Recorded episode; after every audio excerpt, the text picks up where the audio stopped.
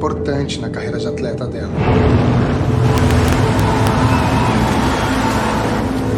Várias meninas passam por isso com a gente aqui, a gente está acostumado, mas também vem um monte de mudanças na fisiologia, no metabolismo delas. Como é que tu tá se sentindo com 13? Bom, gente, mais uma entrevista não parece mais sério, dessa vez um convidado ilustre, um convidado que não só colocou o seu filme em Gramado, como ele venceu em Gramado. Então é uma honra estar aqui com Emiliano Cunha, diretor de Raia 4. Tudo bom com você, Emiliano? Bem, Bruno, prazer estar aqui contigo. Obrigado pelas palavras. e uma coisa, cara, como é que você dirigiu e roteirizou o Raia 4? Como é que você pensou nessa história?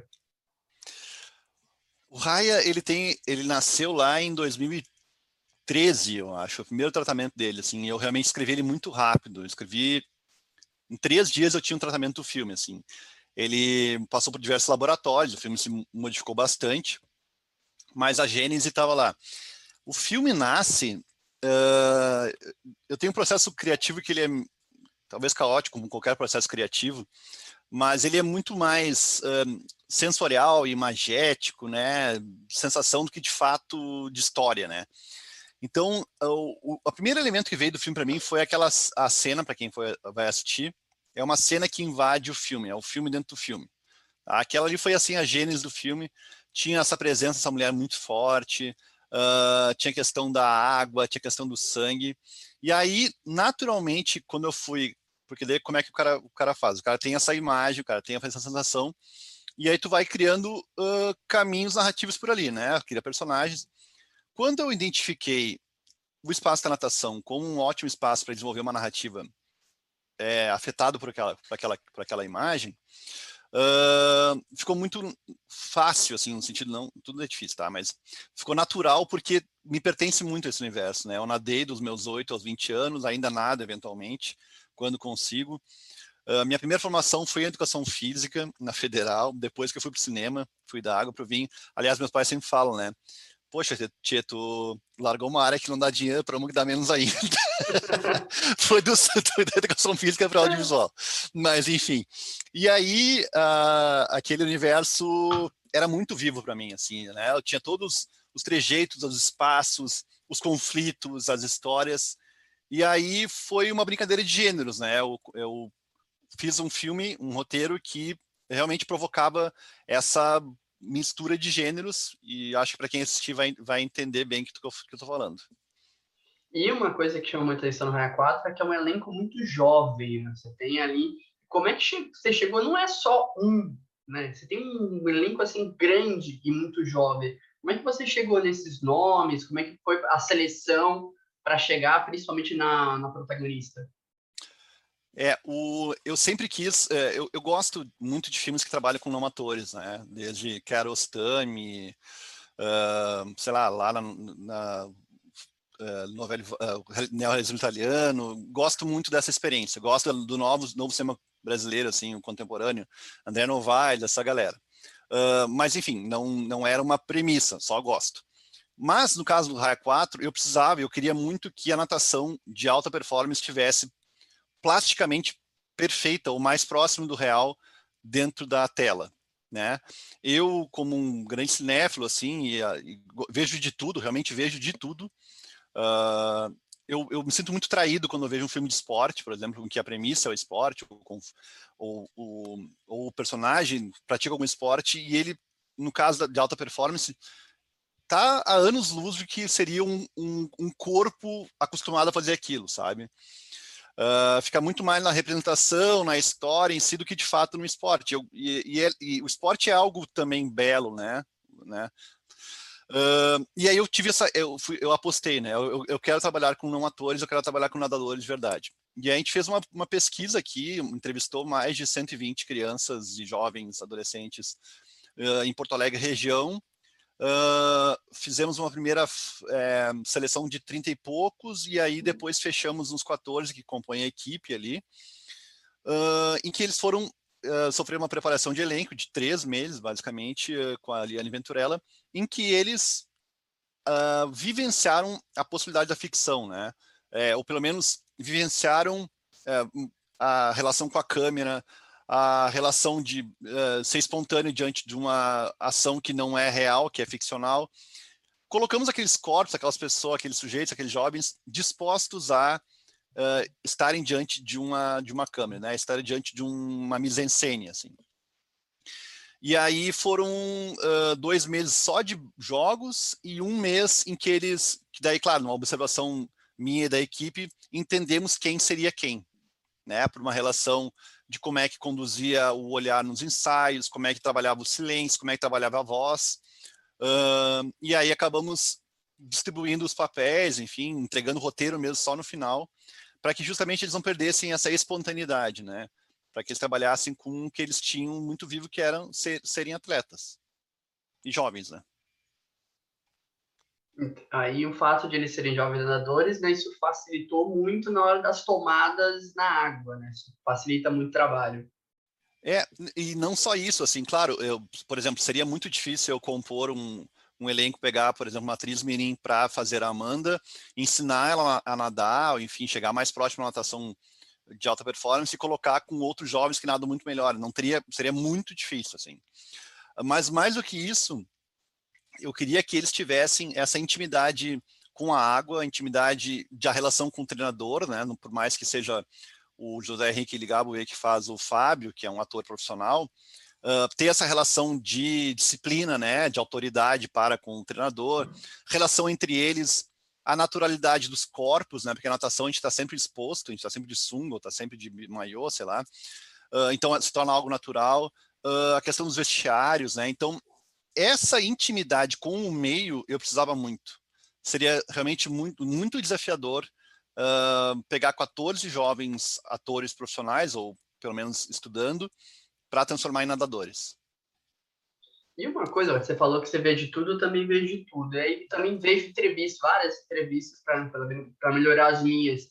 E aí sempre quando tem um filme sobre águas, o diretor fala, nossa, filmar na água é um pesadelo, porque porque tem isso, tem aquilo, tem equipamentos, toma cuidado que não pode respingar. Né? Também teve esse trabalho no, no Raia 4 para filmar? Cara, eu não foi uma dor de cabeça. Claro, foi difícil, desafiador, mas é que acho que pelo fato da equipe uh, estar muito empolgada com a possibilidade de fazer aquelas imagens, né, e a maioria não, não ter feito ainda, a gente estudou muito, assim, na pré a gente estudou muito uh, como é que são as tomadas olímpicas, como é que é, são as tomadas mais poéticas, tentou fugir um pouco dos clichês, uh, como é que tecnicamente se fazia aquilo, como é que uma câmera pode andar sobre a água, sobre a água não, né, pela água sem tanto, tanta resistência frontal. Foi um longo estudo, assim, mas foi muito legal, assim. E a gente contou com, a, com uma equipe muito boa do Rio, do Roberto Faisal, que é um cara que é um pioneiro, assim, na, na fotografia subaquática no Brasil, e foi super tranquilo, assim, a, a relação com ele, eles têm uma sensibilidade muito grande. Claro que, assim, os tempos são outros, né? Por exemplo, tu não pode dar, tu tem que dar dois ações, em dois cortas. Um para a equipe fora da água e outro no microfone para embaixo da água. E aí eles se comunicam, eles fazem o take e aí tu dá o corta, corta lá embaixo, corta aqui em cima. Mas depois que gente, é mais ou menos como seria um treinamento para o nado sincronizado, né? Que tu tem um, um delay, né? Dos, dos ambientes ali. Mas não foi, foi, foi muito legal. O, o mais desafiador foi conter 14 adolescentes com uma energia absurda, né, atletas, uh, num set. Isso foi o mais desafiador, mas eles são muito queridos, assim, aprenderam muito bem, assim, o, o estar, o ser profissional né, no set, né. Mas as, a, a gravação embaixo da água foi muito mais desafiadora, num bom sentido, do que, do que um perrengue, assim. E uma coisa que eu percebi nas cenas na água, que você trouxe ali um pouco, até coloquei isso no meu texto, né? Uma coisa mais poética, você colocou uma trilha, né? Você trouxe uma música clássica em alguns momentos. Também isso já era uma ideia de roteiro, de, né, de ter esses momentos mais poéticos no filme? É, na verdade, o filme, os primeiros tratamentos, eles eram bem mais... Uh, usavam muito mais dessa, da, das imagens poéticas, né? Uh, muito menos realistas até embaixo da água, era muito mais um, um, como é que a Amanda enxergava esse meio, assim. Daí, claro, com, com os novos tratamentos e depois até com as consultorias que a gente teve com o filme já com o primeiro corte, o filme chegou né, nesse formato final, assim. Uh, mas sim, eu queria, eu, uh, eu narrativamente estabeleci essa diferença quase de registro, assim, uh, entre um espaço mais duro, mais frio, né, realista, fora da água, e um espaço mais por que não fantástico dentro da água, né? Inclusive a, a trilha uh, tem uma altíssima contribuição nisso que ela consegue estabelecer essa diferença, né? O que, que é o que, que é o, que, que é o, o que, que é real aqui, o que, que não é real, que é uma grande questão do filme, né? O que, que, que, que é isso, né? E a gente, inclusive, no final, para pontuar um pouco mais essa essa essa dialética, assim, uh, a gente criou uma espécie de zeitgeist embaixo da água, que é, são três notas, assim, muito sutis, que é plan, plan, plan, né, que pontuam que aquele é o espaço da Amanda e que talvez não seja um espaço real. Então, a trilha nos leva para essa outra uh, atmosfera. E aí, já que você citou a Amanda, né, é um filme de descoberta. O Raio 4 é um filme que é, você vai aquela coisa normal de adolescente, né? Vai se descobrindo, vai dentro do próprio corpo, também isso era uma ideia inicial, de trazer natação e trazer conceito de sexualidade, desculpa. É, o, quando é, o universo da natação contaminou o filme, né, ou se misturou com o filme, é a questão da adolescência, porque quem, quem foi atleta sabe o quanto a gente uh, é cobrado e se cobra, né? Uh, e também o quanto é maravilhoso estar numa equipe de natação, quanto tem, uh, enfim, tem coisas boas e não tão boas, assim. É, e, aí, e aí, claro, trazer o espaço da natação competitiva e aí como elemento ficcional narrativo a questão das cobranças, né, que se amplificam para a questão da cobrança da adolescência, a questão da cobrança do corpo, a questão da cobrança da sociedade, dos pais, uh, para esse filme, para o Raia 4, é, amarrou muito bem, assim, ou pelo menos eu encontrei um, um bom norte, assim, para Amanda, que eu queria um, um roteiro que uh, construísse uma, uma espécie de panela de pressão na Amanda, né? Essas pressões fossem uh, se acumulando dentro dela e ela, aos poucos, vai meio que reagindo de maneira muito... Uh, descobrindo até como reagir às coisas, né, ao longo do filme. Uh, e aí, claro, a questão da adolescência, que todos nós já passamos, elas sempre são muito intensas, né? Às vezes mais fáceis, às vezes mais difíceis, mas muito intensas sempre, assim. Uh, e, e, gosto muito da, da, temática, gosto muito da Lucrécia Martel, que tem um trabalho legal com, com jovens, né? Pelo menos na linha santa. Gosto muito dos primeiros filmes do Gus Van Sant, sou grande fã, assim, uh, porque é realmente um, um momento da incógnita, né? Tu não sabe, tu não sabe o que vai, fazer da vida, tu não sabe quem tu é direito, o que, que tu gosta, o que, que tu não gosta, tu, sabe, tu só sente as coisas. Tu sente muito mais do que tu entende. É, e eu acho que tem, tu, só, tu só vai, tu chora, tu sofre, tu briga, mas é, muito, é tudo muito emocional, né? Muita flor da pele. Uh, e o filme tem um pouco isso, né? Tentando compreender esse mundo, o meu mundo, o meu corpo, também de forma sensorial. E aí, já te agradecendo pelo seu tempo, indo para a minha última pergunta, e como é que tá esse negócio de como é que você tá vendo isso de estar tá no cinema, mas está em circuito reduzido, como e como é isso te afetou de alguma forma? Isso mudou o jeito de você ver o filme, ou das pessoas terem contato com o filme, de ele estar tá num circuito menor por causa da pandemia?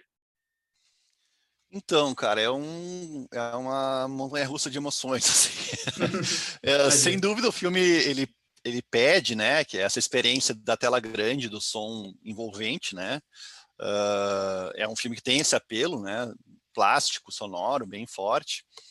É, ao mesmo tempo, eu não, eu não tenho como brigar com a realidade, eu também, né, eu, eu prefiro muito mais que as pessoas se protejam e preservem as suas vidas do que né, se coloquem em risco.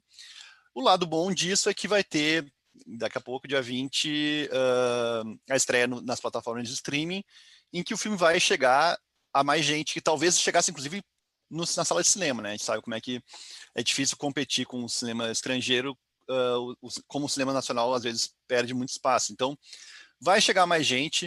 Uh, acho, aliás, tenho certeza que o consumo cada vez mais é através da tela da, da TV ou da tela do computador.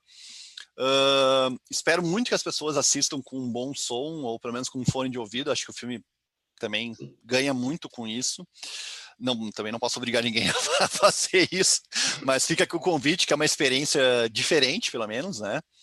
Uh, e é isso, eu, eu, é muito legal ver o filme chegando, ver a, o retorno, ver as críticas, é, e espero que, quem sabe, sei lá, o ano que vem, ou até depois, fazer uma reestreia meio simbólica, para que as pessoas tenham a, possibilidade de ir ao cinema também, né, ver.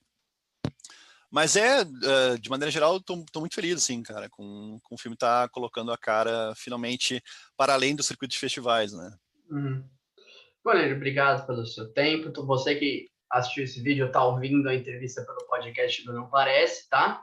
Tô deixando tudo aqui embaixo, tudo bonitinho, tá? Para você conferir a crítica do Raia 4 e também vou deixar a crítica do Abenção, tá? Que é esse cara também que escreveu, vou deixar lá para você que está no canal Brasil. Eu não sei, eu, eu achei que já tinha tirado, ainda está lá. Então, se você quiser conhecer um outro trabalho de Emiliano, também vai lá assistir a Benção, que está lá no streaming do canal Brasil. Emiliano, obrigado pelo seu tempo, obrigado pela oportunidade e parabéns pelo Raia 4. Eu fui botar aquele vídeo há muito tempo.